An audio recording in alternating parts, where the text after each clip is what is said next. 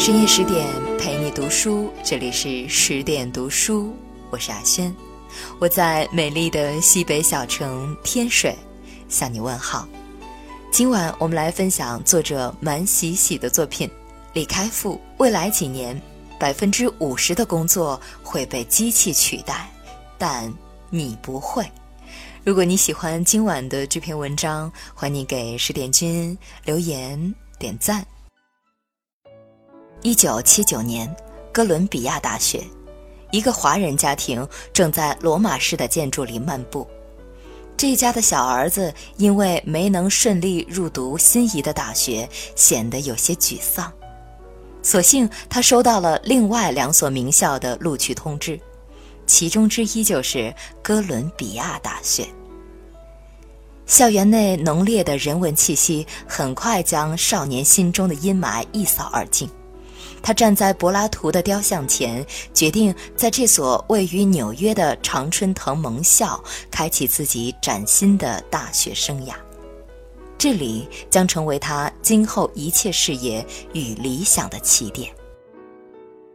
少年名叫李开复，是母亲在四十三岁高龄产下的，也是家里最调皮、最聪明的一个孩子，备受家人宠爱。为了多玩一会儿，他曾将家里所有的钟表拨慢了一个小时，如愿以偿的晚睡，结果就是第二天早上全家人都晚起了一小时，鸡飞狗跳，上班上学的人都匆忙得快要疯掉。母亲对此事没有斥责，只是淡淡的笑着：“幺儿还挺聪明的。”以大哥回到台湾为契机，家人希望把李开复送往美国接受西式教育，将他培养成一个融汇中西的人物。经过一年准备，小学没读完的李开复登上了去他乡的航班。飞机落地之前，他对美国的想象仅限于玩具和几张雪景照片。台湾几乎不下雪，不知道下大雪会不会很冷。几个月后，陪读的妈妈回国了，因为李开复已经不再需要专人照顾，他在美国发生了奇异的转变，不需哥哥提醒，他主动承担了部分家务，做早餐、刷碗、洗衣服，从一个坐享其成的小孩转变为独立的少年。难能可贵的是，刻苦补习英文的李开复，并没有像其他小留学生一样，逐渐失去汉语书写表达的能力。这得益于母亲要求他一周一封的家书，还有哥哥书架上整套的金庸、琼瑶小说。他把这些流行小说翻来覆去看了好多遍，记得全部的情节、人物，据说和人比试从无败绩。与此同时，他阅读大量莎士比亚西方名著，补全了自己和朋友的文化差异。伴随着书香，李开复度过了交流沟通的难关，顺利进入中学，成绩突飞猛进。性格上的优势也愈加明显，比同龄人内敛成熟，同时又不缺乏幽默感。这使他一跃成为风云人物，频频于竞赛中获奖，发行校刊，在创业竞赛中开公司，展现出过人的商业天赋。只要决意参与的活动，李开复都能凭借创意和勤奋大放异彩。中学时期，他有无数次机会走进恣意享乐的圈子，但他总能保持克制，严于律己。母亲回国前曾温柔的叮咛：“不要酗酒，不要沾染不好的事。”在他幼年做错事时，长辈也语重心长地说过：“希望你以后不要自己让自己失望。”家人的嘱托变成了李开复内心最坚固的防线，那是他最初的自律，也是他对生活方式做出的正确选择。人世间无能为力的事情已经那样多，如果连自己都无法信任，这一生该多么难熬！在美十一年后，这个中国心的美国高中生从南方来到纽约，进入哥伦比亚大学，开始了他改变世界的旅程。在哥大，他学习古典乐，练习击剑、举重和游泳，甚至跟随一个汉学教授学习文言文。他对一个哲学系教授所说的话记忆犹新：所谓制造不同，就是想象在两个世界里，一个世界中有你，一个世界中没有你，让两者的不同最大，最大化你的影响力。这就是你一生的意义。李开复放弃了其他专业，最终选择了计算机系。他找到了自己和别人最大的不同，在这个领域中，他如鱼得水。法律系人才济济，数学系遍地天才，但身处其中，李开复觉察不到自己的个性。只有在编程课上，他才能展现自己的独特，游刃有余。每次考试都能轻松应对，提前交卷。李开复相信，这种与众不同会是他最有可能改变世界的天赋。在这种信念的激励下，他通宵前往电脑室学习，提升编程能力，甚至独立帮助一家企业编写了实用程序。做出了很多具有开拓性的项目。大三暑假，爱情不期而至。通过相亲，李开复结识了一生的挚爱，后来的妻子谢仙玲。他们是彼此的初恋。就在那个夏天里，两个人从青涩到熟悉，谈出了一场此生唯一的恋爱。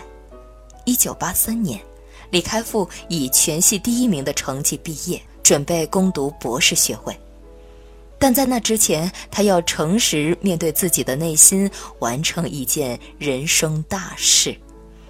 经过一年多的鸿雁传书后，两人的感情急速升温，心中都已确信自己找到了那个可以共度余生的人。那天下午，李开复拨通了岳阳电话，问道：“你愿意嫁给我？”让我成为世界上最快乐的男人吗？电话那头的谢先玲沉默了半晌，郑重地说：“我愿意。”一九八三年，这对璧人举办了婚礼。此后三十余年，夫妻恩爱，相守如初。谢心玲是极贤惠的中国女性，对家庭付出极多。无论李开复后来遭遇了什么磨难，身侧始终都能有妻子温柔的陪伴。从前慢，一生只够爱一个人，说来容易，做来难，可他们做到了。读博期间，李开复持续以极大的热情投入到人工智能的研究。他和学生开发出的比尔系统是第一个向人类棋王挑战成功的人工智能 AI。在导师的全力支持下，他开发出了斯芬克斯系统，大幅度提高了语音识别率，当选为1988年最重要的科学发明。正像他的院长告诉他的，如果要做，就要成为这个领域内首屈一指的专家。任何人提到这个领域的时候，都会想起你的名字。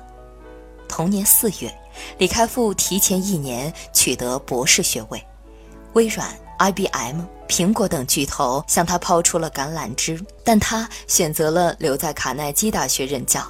全家人齐聚美国，庆祝他的喜人成就。渴望家族重返中国的亲人总会时不时问他，是不是可以回国工作，把他所做的最先进的研究带回中国。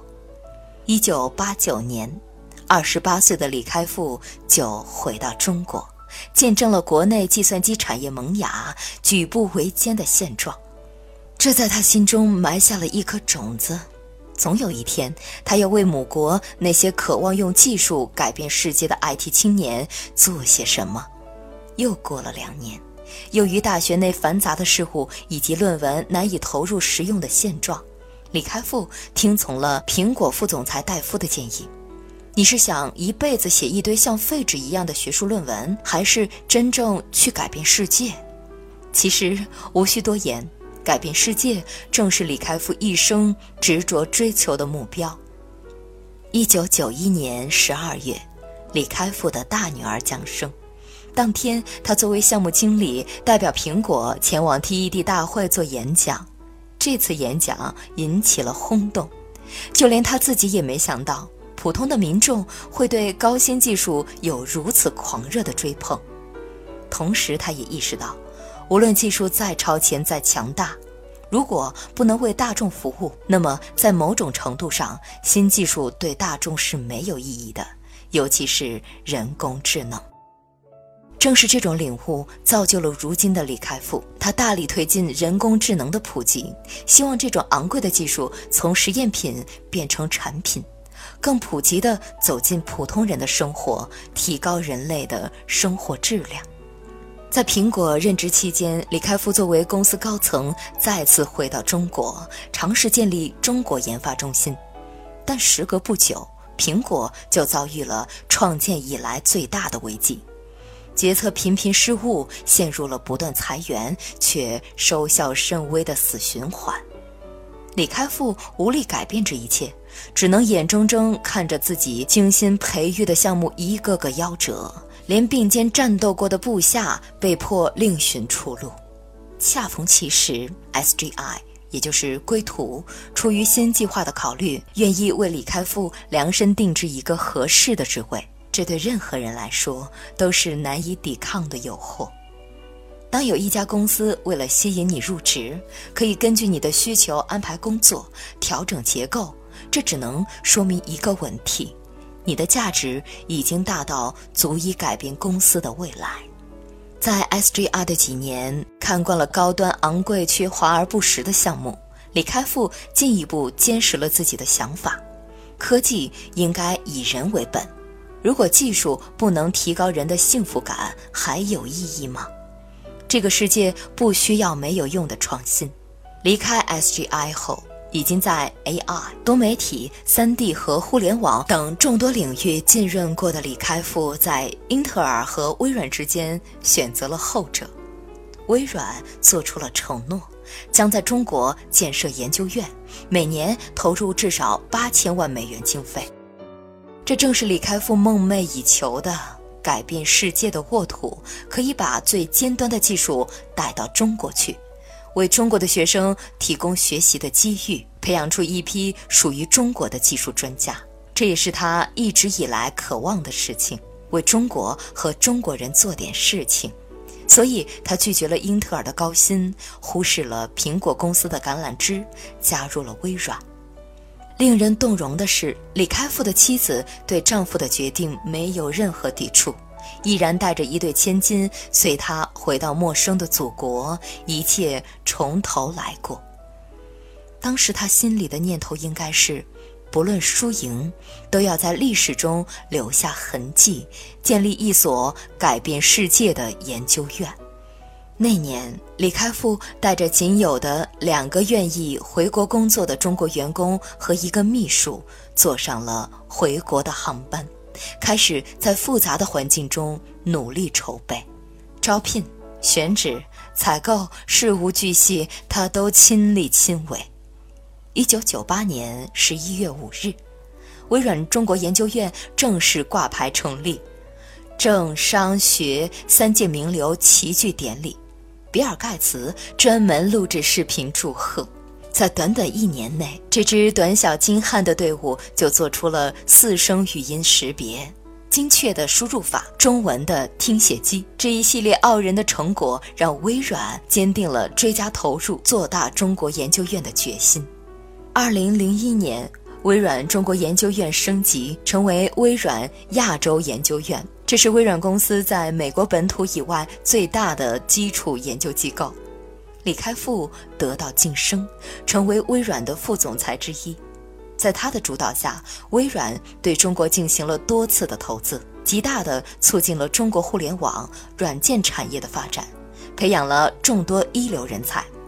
一如加入微软时，他曾说过：“我有一个梦。”梦想有一天，我能在一个开放的环境和一些最聪明的人共事，创造一些最尖端的技术，让世上每一个人使用。感谢中国的年轻人，因为在他们身上，我看到了中国人未来的希望。在微软工作七年后，李开复决定离开，去硅谷最富有创造力的谷歌工作。当时谷歌即将全盘开展中国业务，他们认为把这件事做到最好的人选非李开复莫属。加入谷歌后，李开复青山不改，本色依旧。他还是那个会和员工一起玩跳舞机的上司，是会和老板顶撞的耿直下属，是那个会抓住服务员咨询产品体验的怪人，也是对有志青年最热忱的人生导师。他可以连续几个月坐飞机去招聘，也可以为了一个合适的人才三顾茅庐，为迷茫的青年学子写长信答疑解惑。和这些可爱的年轻人接触的越久，他越相信自己回国的决定没错。改变世界的人一定是聪明、勤奋、充满好奇的。这恰好是李开复1990年回到中国对中国学生的第一印象，但他们总是缺乏合适的机遇以及正确的引导。李开复见过有才华的年轻人误入歧途，也见过他们在错误的方向上狂奔，撞得头破血流。有用不尽的激情和力量，天马行空，创意无限。但就像脱缰的烈马，有千里之能，却很少跑得到终点。老马识途可以带路，李开复愿意当那匹带路的马。这个想法在他脑海中酝酿了多年。终于到了不得不做的时刻。梦想这东西就像胸中的烈火，越烧越旺，令人昼夜不安，逼你去实现。二零零九年，李开复从谷歌中国离职，创立创新工厂，开始运用网络和演讲指导青年创业，帮助他们倾听内心的声音，找寻生活的意义。通过社交媒体巡回演讲、公开课，他把数十年来的职业经验、人生体会无私地分享给千万级别的青年，滋养着创业者的心灵。他被青年们称为“开复老师”。他说：“哪怕一百个人中只有一个人受益，那他的付出也就比任何工作都有价值。”他期待有生之年能引导年轻人自发聚成团体，互相开解、互相支持，分享彼此成功失败的经验，开启一个全民创新的时代。可命运管不了那么多凡人的喜乐，该来的总还会来。二零一三年，李开复被确诊为四期淋巴癌。濒死的体验让一向理智冷静的李开复体会到了生死纠缠的幻灭。在此之前，他确信清醒的头脑可以使人主宰命运，他还有充裕的时间做任何他想做的事。直到他发现死亡的脚步一响，万事皆休。无论科学家、工程师、高管还是人生导师，在死亡面前一视同仁。确诊癌症的当天，李开复做的第一件事是回家写遗书。在这一年，母亲身患阿尔兹海默症，神志不清。他还有妻子仙灵和两个乖巧的女儿。他开始后悔，为什么自己在健康时没能多陪陪家人。他开始反思，从前工作狂的生活方式是否慢慢扼杀了他的生命。十七个月后。穿越艰难的治疗，历经繁杂的服药手术之后，李开复奇迹般的痊愈了。他说：“这个奇迹一半属于专业的医疗人员，另一半是来自家人日夜不歇的守护，是人间的爱拯救了他。”事业鼎盛时期，李开复希望自己的墓志铭是这样：科学家、企业家。他曾经经历过多家顶尖高科技公司。把繁杂的技术转化为人人可用、人人获益的产品，这是他的自信和骄傲，也是他的无私和勇气。回国之后，李开复希望这样写他的墓志铭：热心教育者。通过写作、网络、演讲，他在中国崛起的时代帮助了众多青年学生，他们亲切地呼唤他“开复老师”。当癌症痊愈之后，他再也不理会墓碑上会写什么了。他超脱了死亡，余生只为爱和理想而活。如今，他的理想就是在人工智能的时代来临之前，告诉世人：尽管这项技术会影响很多人的命运，但任何事物都有好坏两面。人类拥有独一无二的爱和智慧，足以驾驭任何新技术。技术是让人们感到幸福的工具，永远不必因为人工智能恐慌。每个人有他独一无二的价值，永远不必担心会被机器所取代。至少对爱你的人而言，你就是世界上无可取代的人，对吗？跑起来吧，我的朋友！要么改变世界，要么改变你自己。深夜十点，今天的文章就分享到这里。再次感谢作者蛮西西，再次感谢你的守候，感谢你的聆听。如果你喜欢今晚的这篇文章，欢迎给十点君留言点赞。更多好文，欢迎关注微信公众号“十点读书”。我是阿轩，我们晚安。our rendezvous, Mamselle.